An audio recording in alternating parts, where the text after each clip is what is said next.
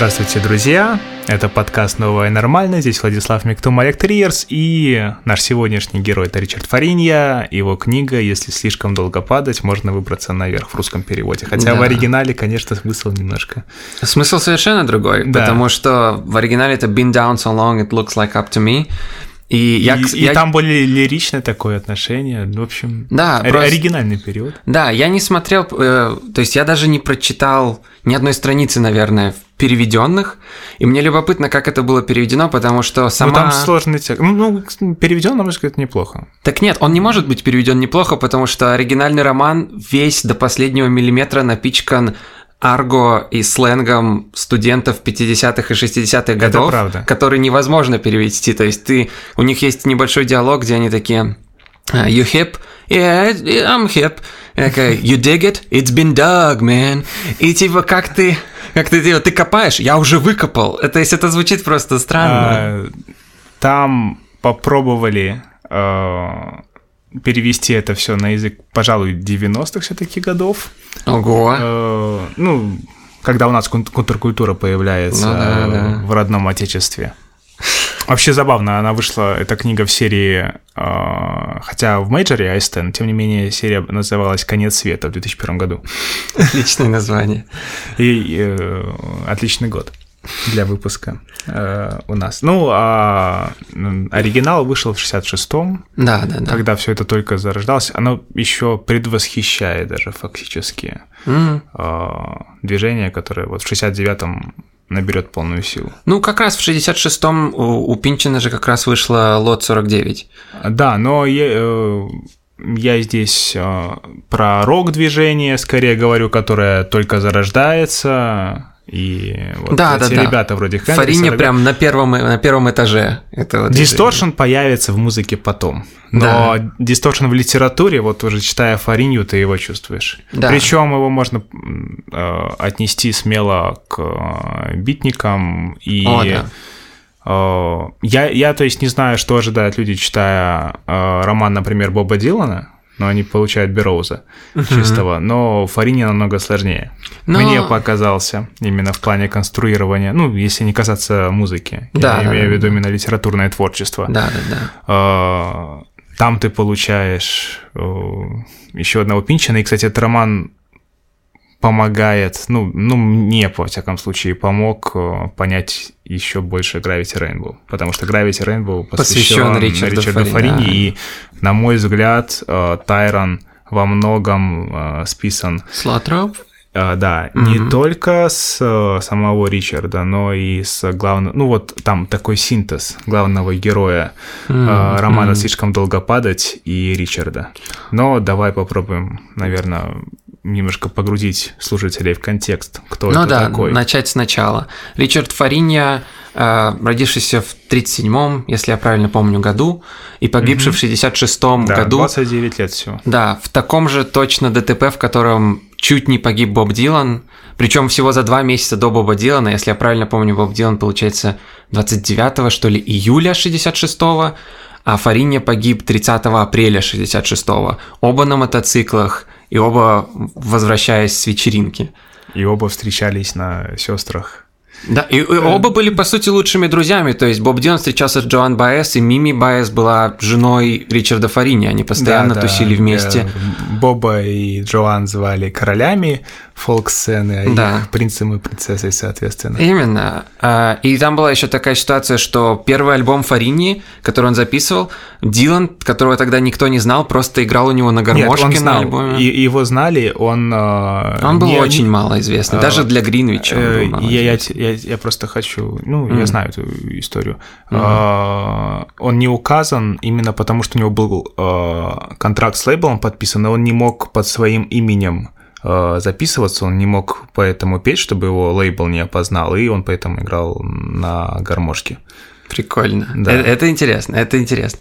Вот. а Фариня поступил в Корнелл и даже получил стипендию, и просто чтобы На всех... нем- инженера вначале. Да, чтобы всех немного ввести в контекст, Корнелл – это один из лиги плюща университетов, туда не просто получить стипендию, потому что она, то есть стоимость обучения была всегда огромной и все еще. Отец очень хотел, чтобы он стал инженером, Да. Э, у него, кстати, интересное происхождение, Да. которое э, сказалось на его биографии, среди прочего, О, и да. на, на историях, которые он сочинял, кстати. Ричард Фаринья, пока я про это помню, стоит проговорить, это, знаешь, один из тех э, писателей-рассказчиков, Да, э, да. как Богумил Грабл и Амос Тутуола, например. И это чувствуется в его литературе.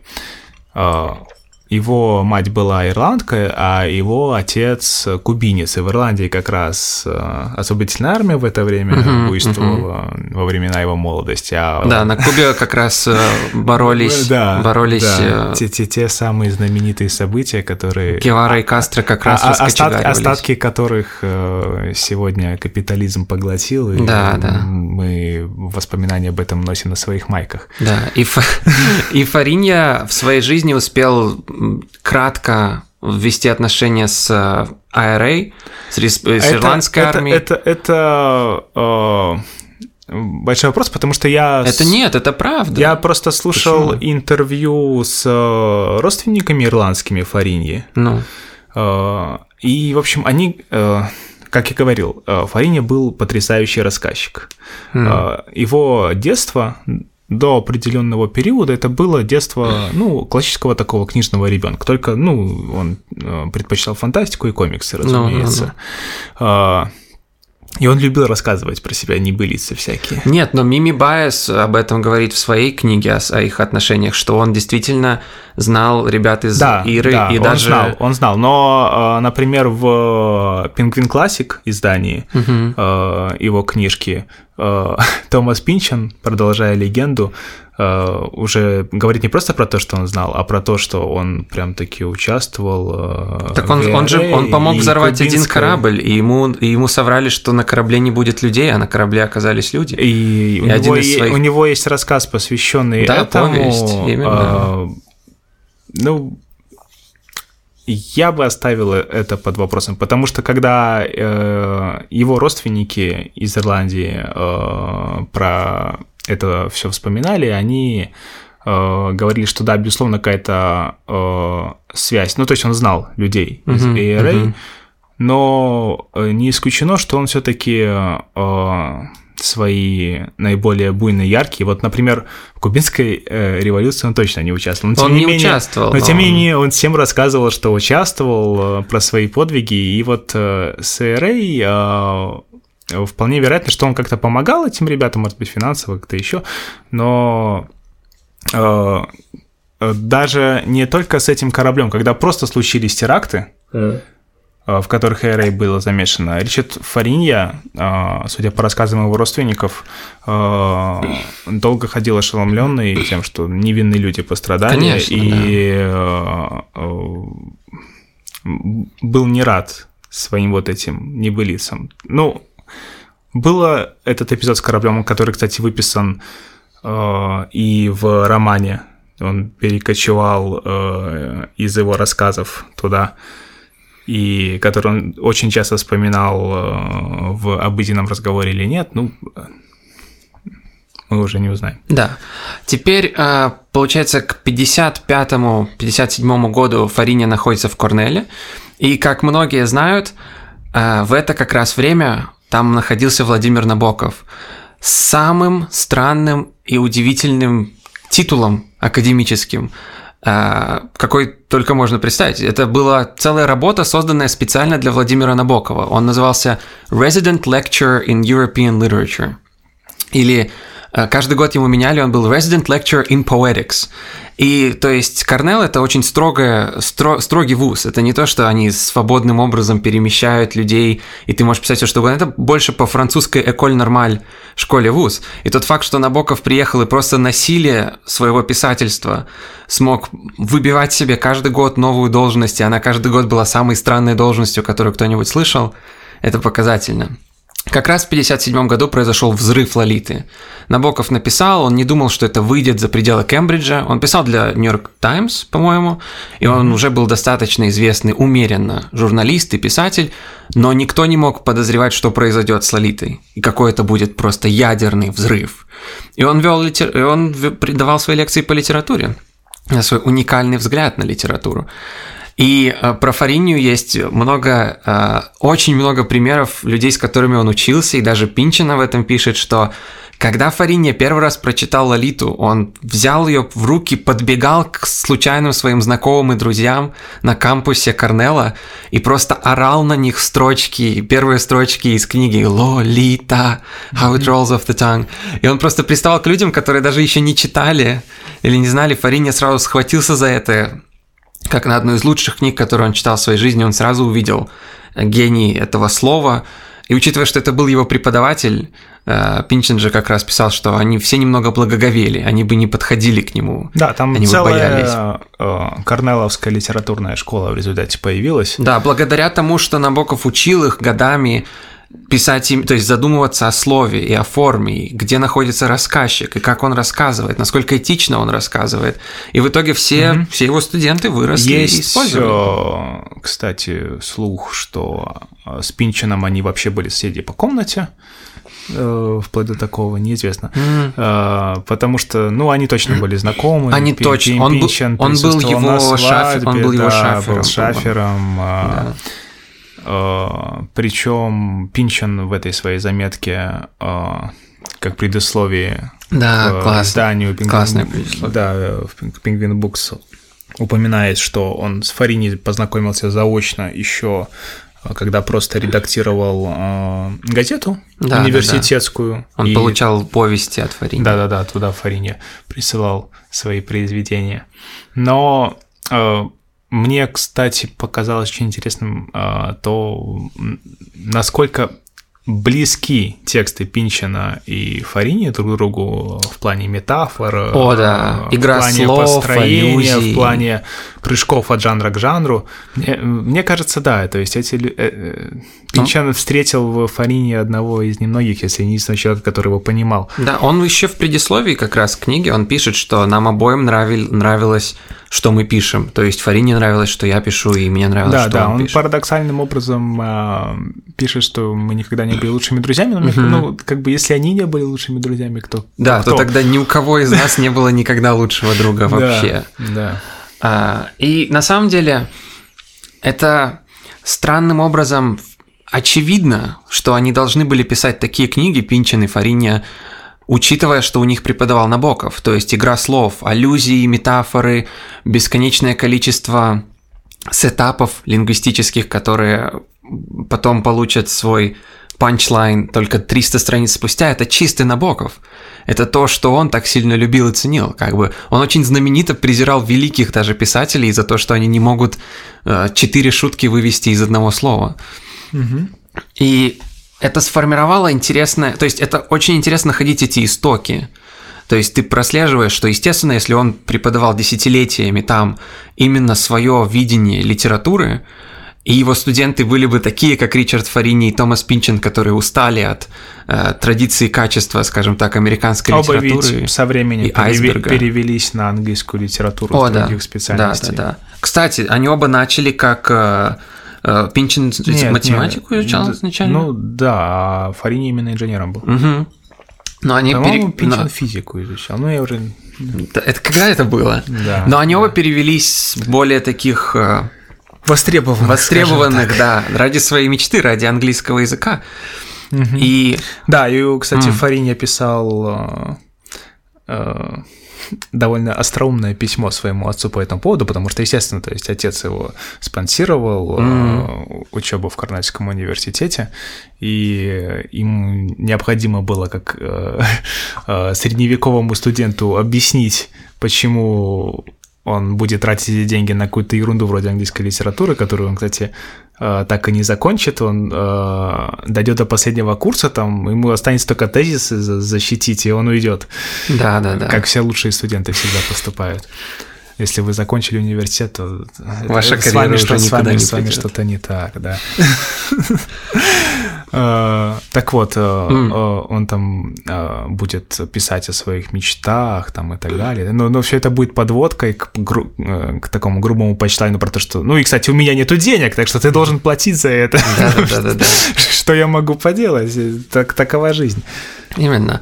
Но по сути Фарини ушел не в пустоту, он уже был музыкантом не то чтобы известным, но он мог, он делал гиги, у него были гиги в Кембридже. Но он был довольно крупным, да. Нет, он, он был значительной фигурой. пон- перед Понимаешь, в чем особенность э, вот кембриджской фолк-сцены? А, Сегодня мы говорим, они были крупные, они были не крупные, а тогда это все были соседи, то есть mm Фариня вышел там, прошел пару зданий, зашел в гости к Бобу Дилану, сказал, что типа, ну, ну что, там, пошли, там, поджемим, там, поиграем.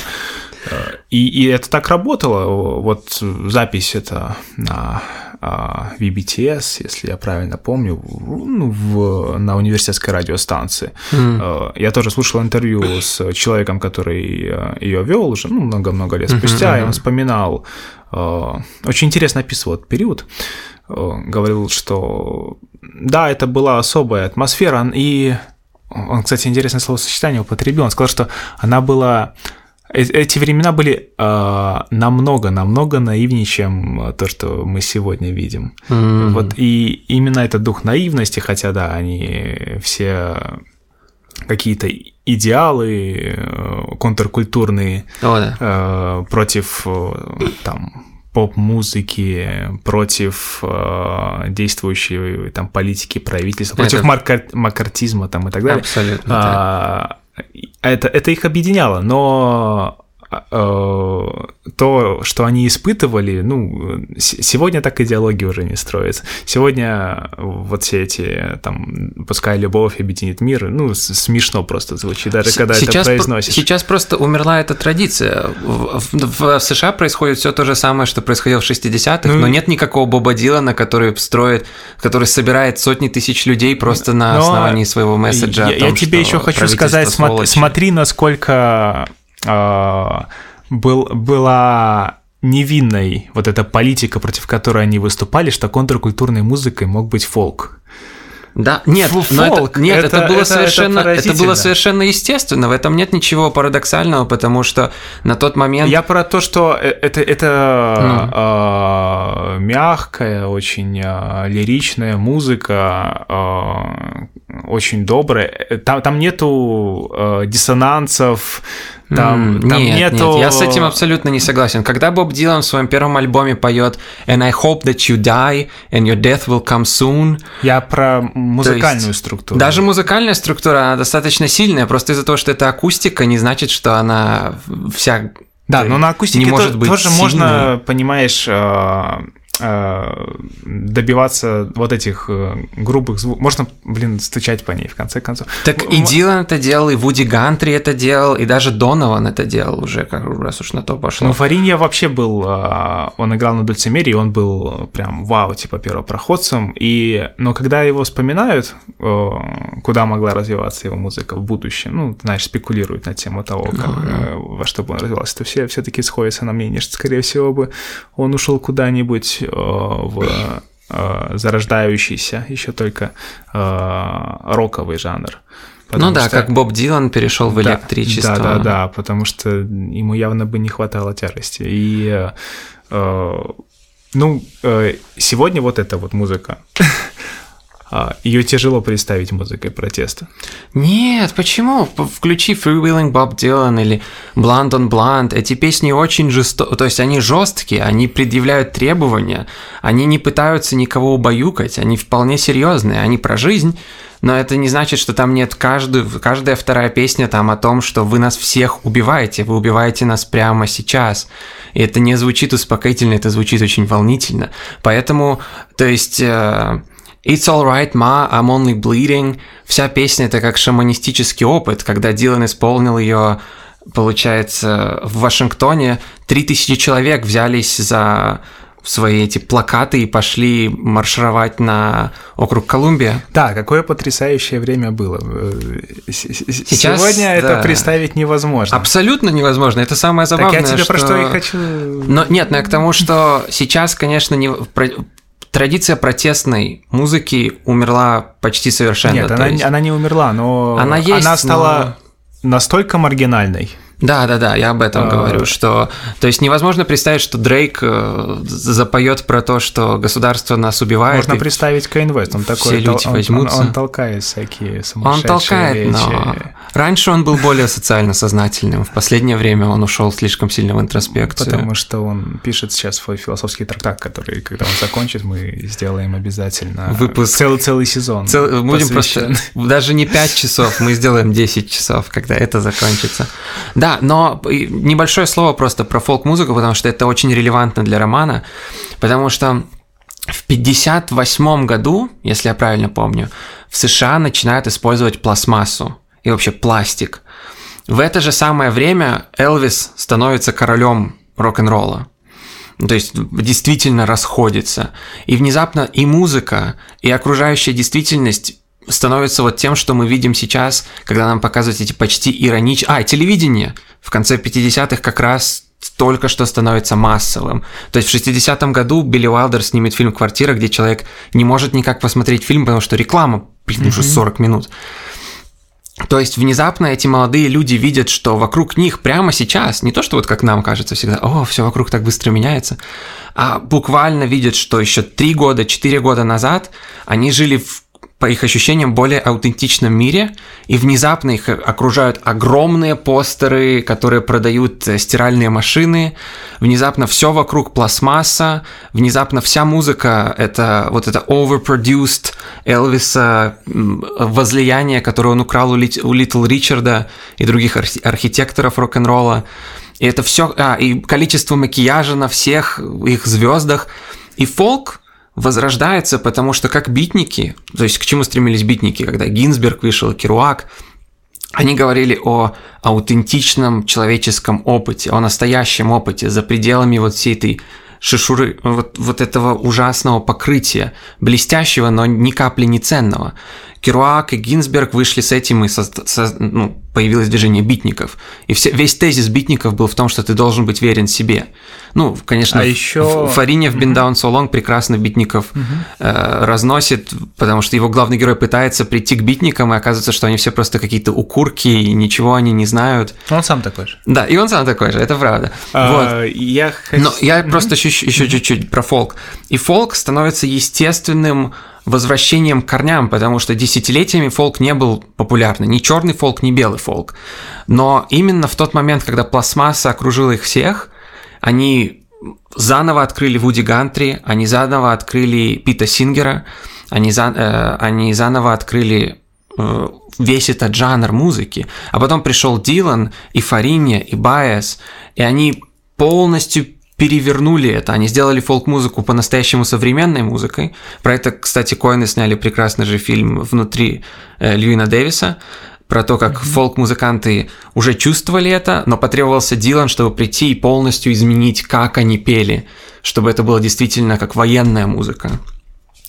И поэтому стремление к фолк-музыке и стремление к вот этой, к этим корням, то, что Ральф Волда Эмерсон снова стал популярным писателем, и Генри Дэвид Торо, то, что Марк Твен продал больше всего книг в 62-м, что ли, году, чем за 30 лет диапазон, было потому, что люди почувствовали необходимость вернуться к чему-то естественному, Я бы, своему я, бы, я, чистому. я бы просто немножко даже расширил все это, помимо ну, э, этих тоже необходимых вещей для того, чтобы протестные настроения появились, были еще и условия, то, что Америка А. находилась э, в лучшем финансовом положении, чем когда-либо до этого, Да. и э, вот эти дети, которые учились э, в Корнеле, там вообще в Лиге э, Плюща, могли позволить себе богемную жизнь, О, да. бал- балование наркотиками и так далее.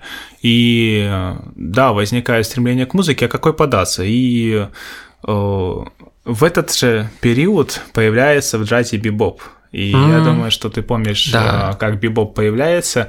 Это как раз попытка исключить из своего круга всех этих э, лишних э, ребят, которые просто приходят, чтобы побаловаться. Да, да, да. А, Музыка усложняется так, чтобы э, бездарь не успевал не то что играть ее, но даже следить за ней.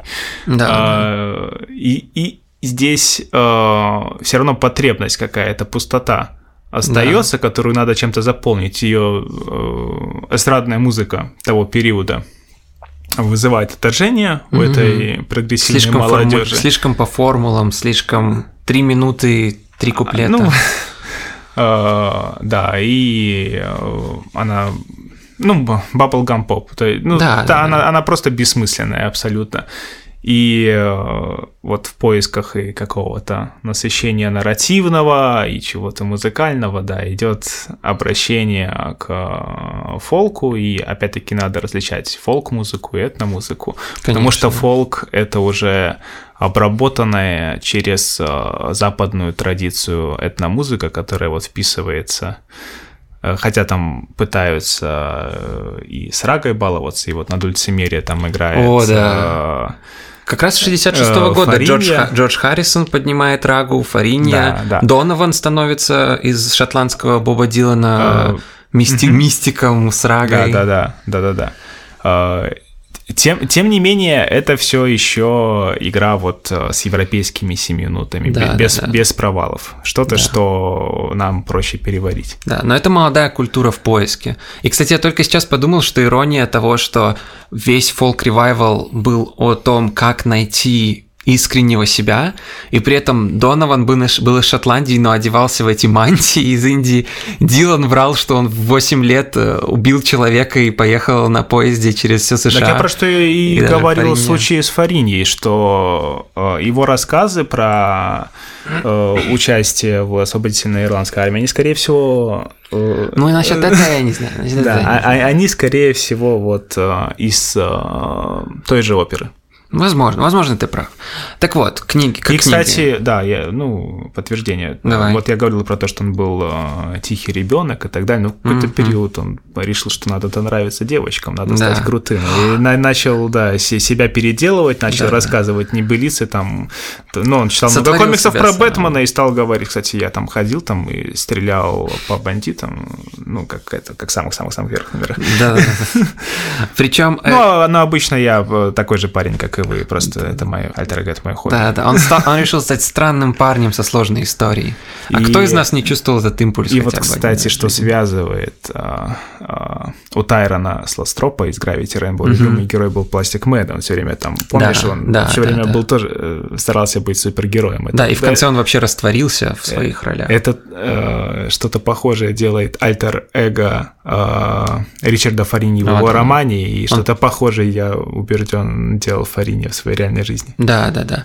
На самом деле, про девушек это интересно, и мы так классно зайдем как раз на, на саму книгу, на Been Down So Long, потому что в предисловии Пинчин ты читаешь э, человека, который, по которому больше всего написано кандидатских степеней, например, в Великобритании, Томаса Пинчина, пишущего про своего бли- близкого друга и коллегу, и вот Просто чтобы не соврать, наверное, половина всего предисловия была про то, как они снимали, снимали девушек в Корнеле. Кстати, Пинчин писал... он, да, он, он дал тоже контекст, который нужно обсудить, и который напрямую связан с романом, Мгм, который мгм. помогает понять, э, что ты читаешь. Но, э, да, пока я помню, Пинчер написал такое удивительное превью, где заспойлерил просто всю книгу. Всю. Всю книгу. Он рассказал весь сюжет. Это восхитительно. Он рассказывает просто все за три страницы. Да, он за три Э, страницы. Экономия какая. По- Поэтому, поэтому Пинчин как бы и мастер.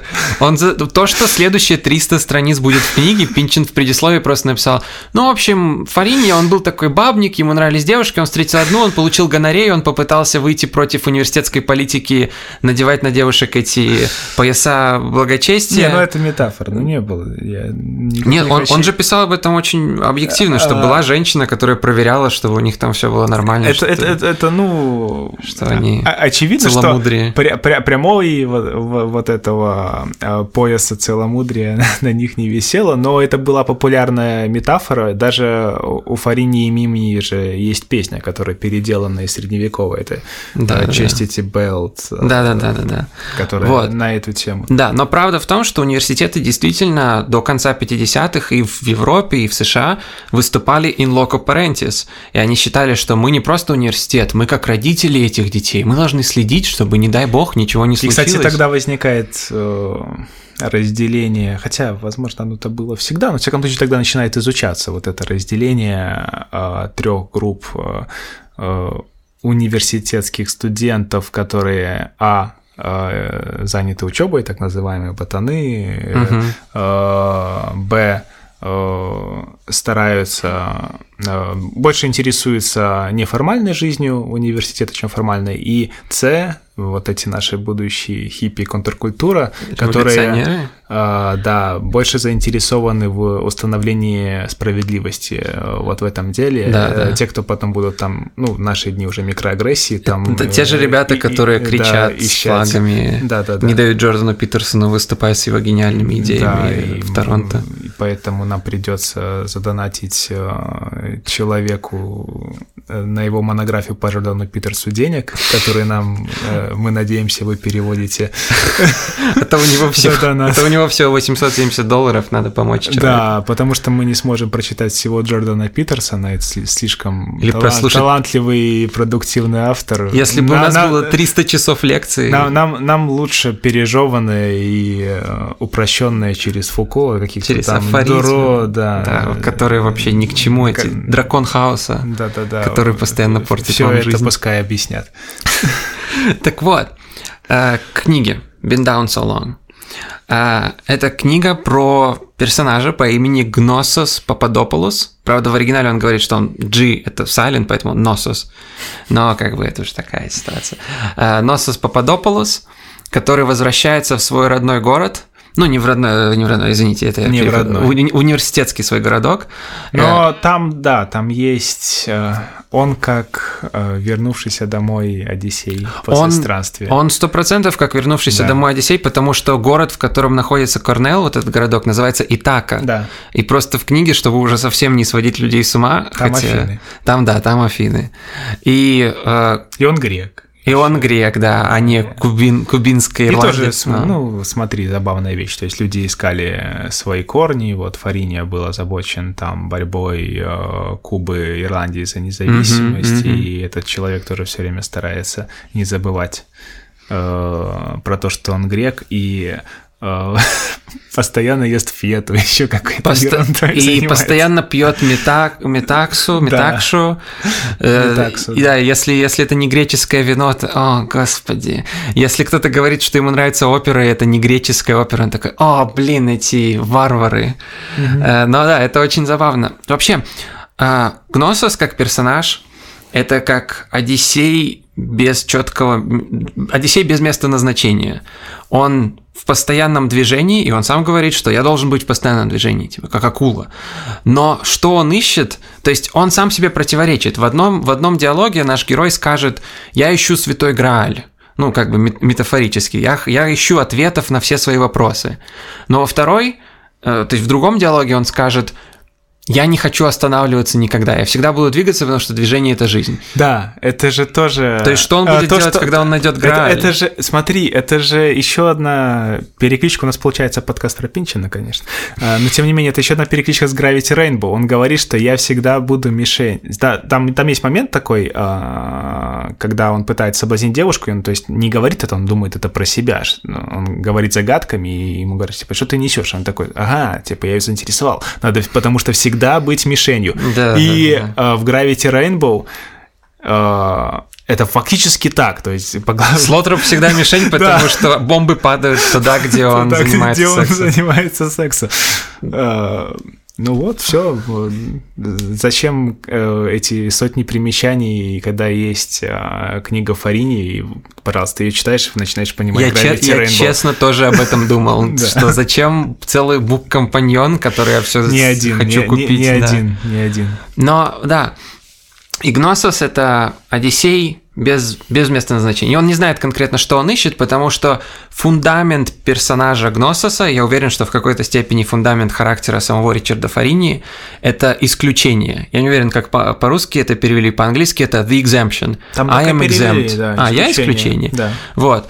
А, философия Гнососа состоит в том, что которая, кстати, чуть-чуть напомнила мне Юнгера философию о анархии, потому что у Гнососа точно анархическая душа, но просто Юнгер бы никогда не позволил себе своим персонажам вести себя так ярко, с таким панашем, как Гносос. Но Гносос считает, что единственное настоящее зло, и он проводит эквиваленцию между злом и конформизмом, и статикой, и конформизмом. То есть это как тройная эквиваленция. Если он остановится и станет статичным, зафиксированным, то это будет исполнением самых страшных его кошмаров. Поэтому он никогда не может сказать даже себе, что он ищет и почему он в постоянном движении. И его философия состоит в том, что I keep my cool, что я опять-таки не уверен, потому что это более жаргонное, типа you keep your cool. Э, и именно этот cool это то, что, по мнению Гнососа, позволяет ему быть исключением, позволяет ему стоять в стороне. И если ты стоишь в стороне, и ты не часть этого коллектива, только тогда у тебя есть власть. Как только ты, ты становишься частью коллектива, ты теряешь всю власть и все агентство. Даже несмотря, даже если ты будешь лидером, каким становится Гносос ближе к концу э, книги, даже если ты становишься Но ну, лидером, он, ты все равно им становится. Да, его все равно принуждают. Даже когда он стоит на вершине, его все равно принудили. Это все равно потеря им его агентства, его кула. И э, вообще важно сказать, что для американской литературной традиции это совершенно нормально. То есть Эмерсон всю жизнь писал о том, что вы должны быть суверенным индивидом.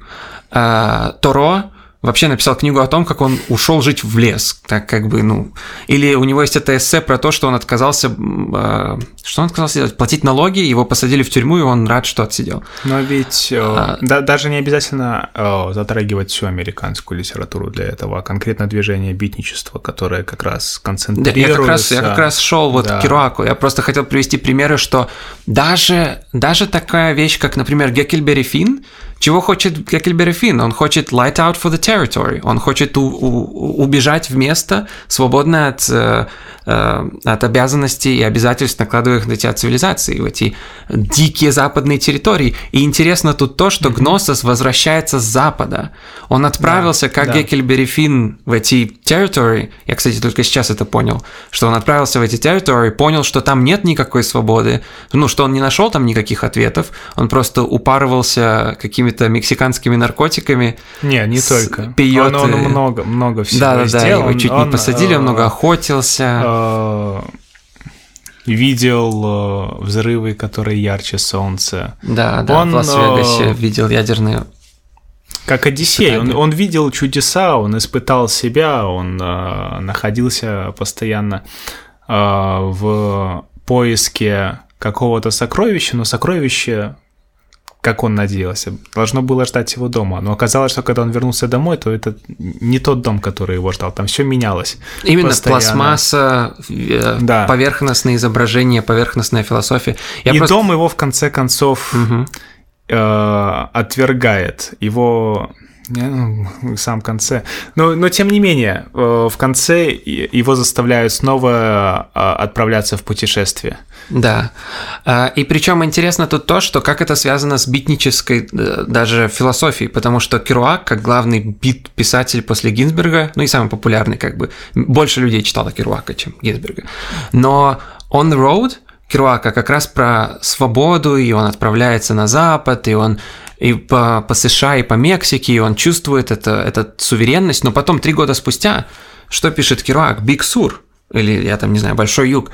А, и про что это? Про то, как он возвращается, и он испытывает отвращение к этой изменившейся американской жизни, к этому тошнотворному потреблению. И надо сказать, что Фарини это сам э, был много в путешествиях. Этот вот э, альбом с Диланом, он записывает его в Англии, если мне память не изменяет. Mm-hmm. У него ведь еще до БС он встречался с Каролиной Хёртс, насколько я помню, тоже видной певицей вот из этого фолк-движения mm-hmm. контркультурного.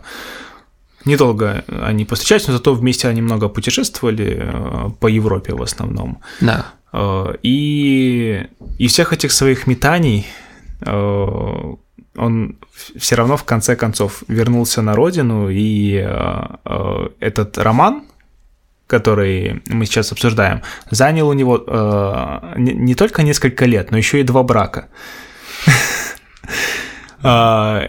И вот весь этот свой опыт, все свое разочарование, раз за разом переписывая, так подозреваю, эту книжку, он нам и показывает. И это разочарование целого поколения, которое хотело быть как Одиссей, которое хотело отправиться в невероятные путешествия, найти сокровища, а потом вернуться и чтобы дома их ждали люди, которых они могут назвать друзьями, семьей и так далее. Оказывается, они возвращаются домой, и там э, все пропитано ложью, а люди э, готовы пойти за любым популистским э, лозунгом, и единственное, что тут можно делать, это Э, искать какое-то исключение. Это, это Да. быть валентным, это э, просто... Невалентным как раз. Он избегает. Да, да. Э, без, безразличным, э, не притягивать э, никакие политические вот эти Быть, электроды. невиди- не- быть невидимым. Быть невидимым. Он об этом постоянно, то есть главный герой постоянно об этом говорит. Я невидимый. То есть он избегает любого рода социального определения. Он считает, что если кто-то сможет его ката- ну, каталогизировать, скажем так, то все, он потеряет свою личность. Интересно тут то, что больше всего Гносос, возвращаясь в свой родной ну, будем называть это Корнелом, узнает, что оказывается с 58 года Корнел заводит эти карточки, студенческие билеты. И поскольку Корнел это не как бы БГУ, то там студенческие билеты прямо очень подробные. Э, Чем занимался отец, сколько зарабатывает семья, какие хобби, чем занимается кроме учебы студент, что нравится, что не нравится, рост. И все эти вещи. И самое забавное в том, что Гносос яростно, то есть об этом высказывается, то есть он очень сильно против этой каталогизации, но все эти данные, которые о нем собирает университет, это все то, что читатель о нем не узнает. Кто отец, сколько заработок, откуда вообще, что делал до этого, что нравится и не нравится. Все, что мы узнаем, это то, что он грек, у него кудрявые волосы, он хардкорный параноик, и, в принципе, все. Мы знаем, что у него есть 169 серебряных долларов, которые нигде не который он принимают. потратил, да. Да, который он все потратил самым глупым образом, просто раздавая детям на И Кубе. он все время любит рассказывать про себя сказки. И Да, да, да. э, Он нарцисс, Все, все, он все- нарцисс. все их э, в них верят. э, Когда он появляется, то каждый человек, э, видя его, просто хватается за сердце и говорит, тебя же там забодал медведь. Да, да, да. Тебя же... Посадили в тюрьму в поса- Мексике. Посадили в тюрьму, там казнили, там расстреляли, ты же был на электрическом стуле, еще что-нибудь. Да, он да. говорит, да, это было, но... Это было немного не со мной, это было там с одним парнем. Я в это Да. время там что-то там, я не знаю, я в это время перепл- переплывал Суэцкий канал, и все такие, «Во!» А, И самое забавное в том, что вот для меня очень забавный был момент в первой главе, когда Гносос вот приезжает, и его первая задача, его первая одиссеевская задача – это найти квартиру, и он встречает там Памелу, которая, то есть, кажется полнейшей отсылкой к Сэмюэлу Ричардсону, потому что у него есть книга Памела, и она, она и есть эта Памела. И Ричардсон – это как классический сентименталист, он как э, одна из вершин сентиментализма. То есть Карамзин был большим фанатом Ричардсона. Что, так что ты сделаешь? Пушкин постоянно шутил. И дамы читают Ричардсона. А, и он встречает персонажа, вышедшего из сентиментальной из сентиментального романа прошлого, сентиментального романа 18 века, и то, что с ней происходит на протяжении этой книги, с этой несчастной Памелой, это он, э, то есть она, она в, в данный момент, когда он ее встречает, все прекрасно. У нее есть жених, который ее любит, жизнь двигается в прекрасном позитивном направлении.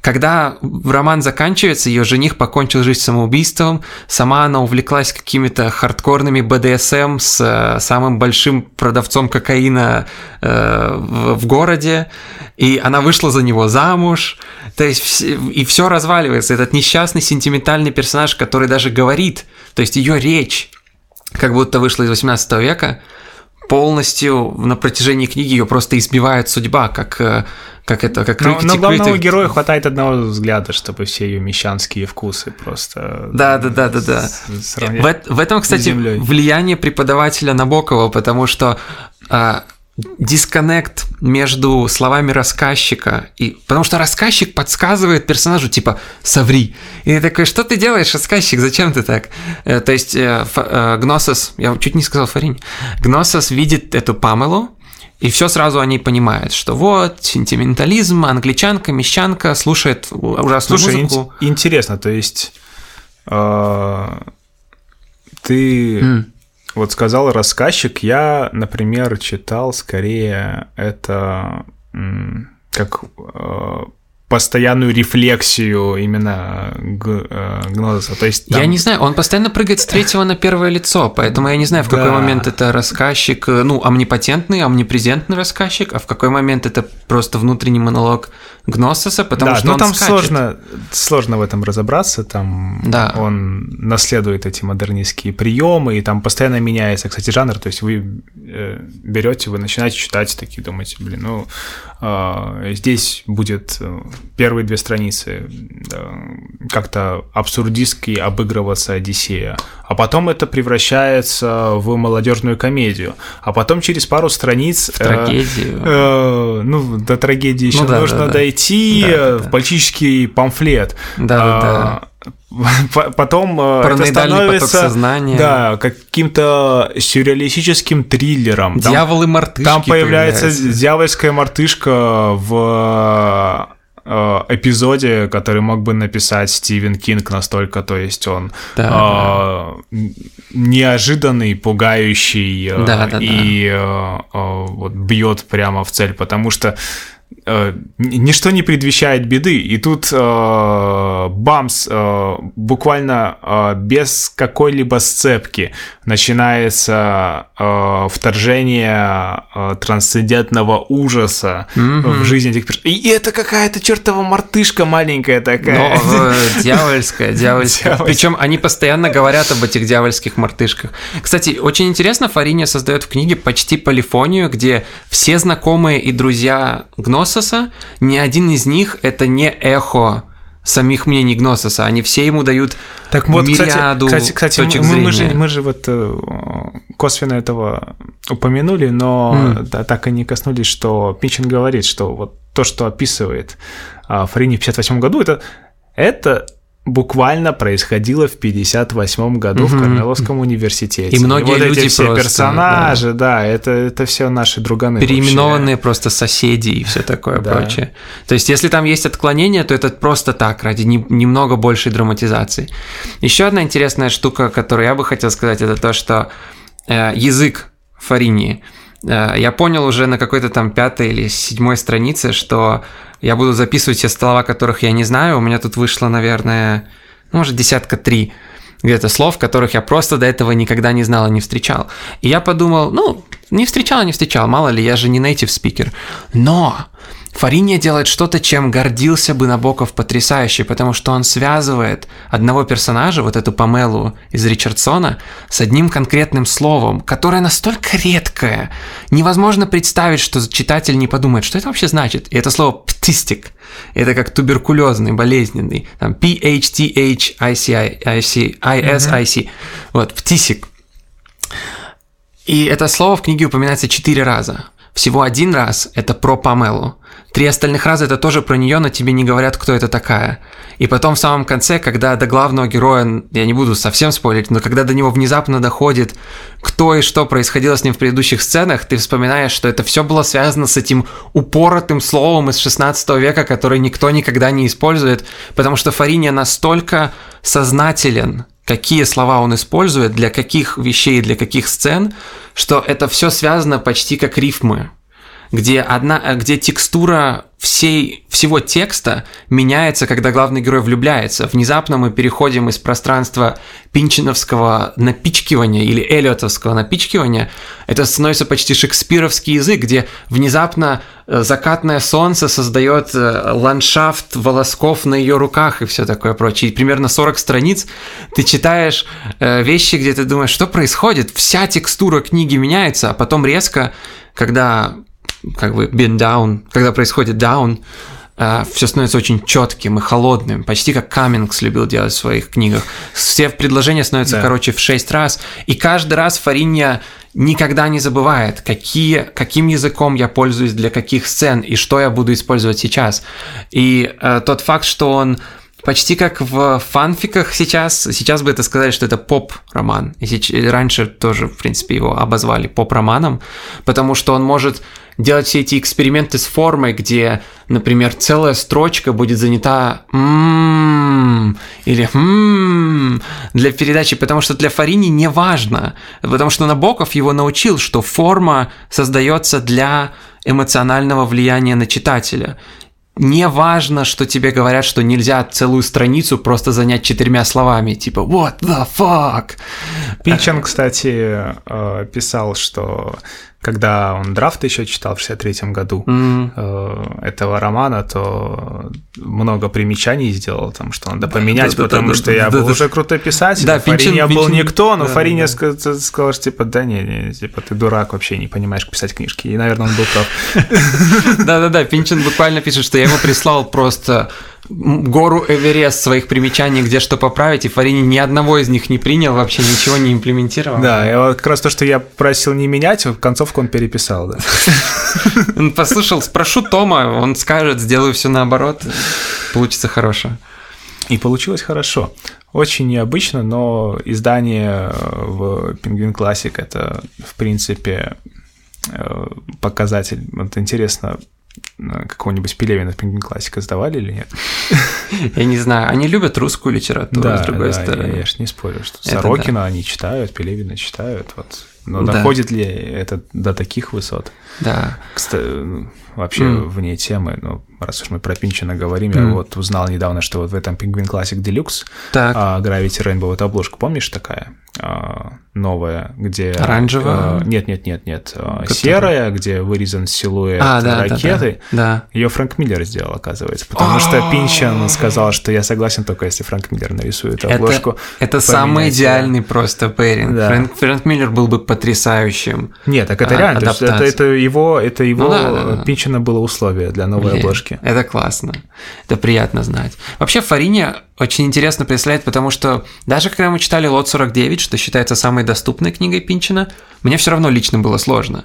Но Фарини использует эти техники и эти игры со словами, эти аллюзии, эти вот э, паранойю, то есть, если что, вся книга Been Down So Long, главный герой всю книгу параноид. Он всю книгу думает, что за ним следят и демоны, и правительство, и все на свете, и он не неправ. Так как-то выходит. А, и Лот 49 как бы во многом об этом. Это книга о паранойи, это параноидальный роман. Они все. Но а, насколько вся, проще... Вся, вся книга Карнеловской этой школы про паранойю. Да, да, ну да. и, в принципе, Времена Филипп были такие, Дик, Дик да, да. безусловно.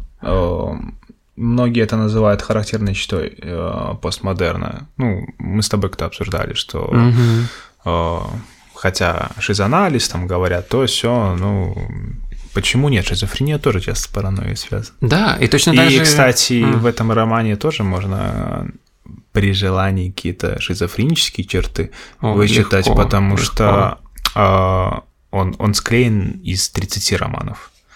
Э, каждую эту книгу можно было бы развить и получить отдельно детскую сказку, получить отдельно фантастику, получить отдельно э, эпическое Э, полотно про э, героическую фигуру, которая преодолевает э, какие-то Мир. трудности, да, да, да. которые э, непосредственно э, сама природа, сам мир, э, сама вот эта вот э, сырая реальность пытается э, ему противопоставить. Но нет, Фариния берет и все свои заготовки среди прочего, которые он еще в ранних рассказах использовал, а, соединяет, потому что вот там два героя, которые, а, ты помнишь, угу. без зуба, такие злодеи. А, типа у Моджо плохие да, зубы. Да, Моджо и Хип. Их, да, а, его, его помощник. Похожие персонажи, вот тоже в его рассказе а, более раннем существуют. А они, они даже, по-моему, ну тоже, то есть, а, ну, классические такие карикатурные. А. Большой злодей и его такой маленький sidekick угу. присутствуют в рассказе про Лохнес. Да, в общем, прекрасная книга. Прекрасное мастерство. Мне Очень вот, жалко, что. Да, мне вот интересно. Не развился. Э, то, mm. про что я все время думал при чтении, а. можно ли ее сказать, назвать недооцененной? Потому что Фаринья с нами был недолго, он, к сожалению, не успел свой Gravity Rainbow написать. Да, я, я, я могу сказать, что ее точно можно назвать недорассмотренной, потому что пока Пинчен не написал свое предисловие, про нее вообще не писали. Как только... Да, и пока... Э, Люди не открыли Gravity Rainbow, не, услы... не увидели, И не увидели, что, кто такой Ричард Фарини, что да. книга посвящена Ричарду Фарине, да, Да, и да. ее игнорировали. Мгм. Э, Изначальные рецензии были разгромные. Ну, э, Да, они... Ри- Ричард, э, и- очевидно, их не увидел, потому что он через два дня после публикации умер. Да, так что... Ну да, во многом литературные вообще... Литератур... Институт литературоведения и Ее даже оценки чтобы, опу- книг... даже чтобы опубликовали эту А, книгу, да. необходимо было Пинчину стать большим писателем, он уже своей рецензией. Да, а, да, я об этом как раз и говорю. Да. Что часто... А, Он М, просто вот э, тем, что написал издателю свою рецензию, такой э, устроил а, протекторат Да, да, э, да. этого произведения, э, пробил ее к публикации. Она ведь написана была в 63 году до конца, с 58 по 63 писалась. Да, поэтому тут мы сталкиваемся с ситуацией, которую, с которой все знакомы, где лицемерие литературного литер- корпуса литературоведов, где в этой книге есть все, что они любят и все, что они ценят, все то, о чем они постоянно читают лекции, за что они хвалят э, таких писателей, как Делила, таких писателей, как Рот, таких писателей, как Набоков, но из-за того, что это все завернуто в молодежные похождения бабника, э, они страшно ее осудили, что это декадентная, э, гротескная вещь, которую не стоит вообще читать, она грязная и антиморальная. Там еще ведь какая-то плохая экранизация была по ее Да, в 71 году, который снял, по-моему, Джек Донахью, которого типа, ему Фрэнк Синатра вообще сломал невроз, он лежал в больнице психиатрической, потом вышел и стал снимать по книге. А, но да, поэтому она заслуживает чтения, и она очень интересна. Если просто ради того, чтобы ознакомиться с техниками Пинчина, но при этом не сидеть каждые три страницы, блин, надо вернуться на три страницы назад, я уже не помню, где и что происходит. Ну а если вы читали Gravity Rainbow, это будет очень полезное чтение, потому что вы... Если вы прочитали Gravity Rainbow, то для вас это будет как э, вот э, прочитать со- состав на сгущенке. Ну, возможно. Если вы выпили сгущенку, то вы тогда вы поймете, Да, из чего она состоит. Потому что э, дает много ключей к пониманию прозы Пинчина. Ну, Да. хочется верить, что дает, да. потому что Пинчин На самом деле, все 10, еще непознаваемый. 10%. Мы Не- поняли нам, нам только не 10%. снится, нам не снится 10%. Все. спасибо за слушание. Да, до свидания. До свидания.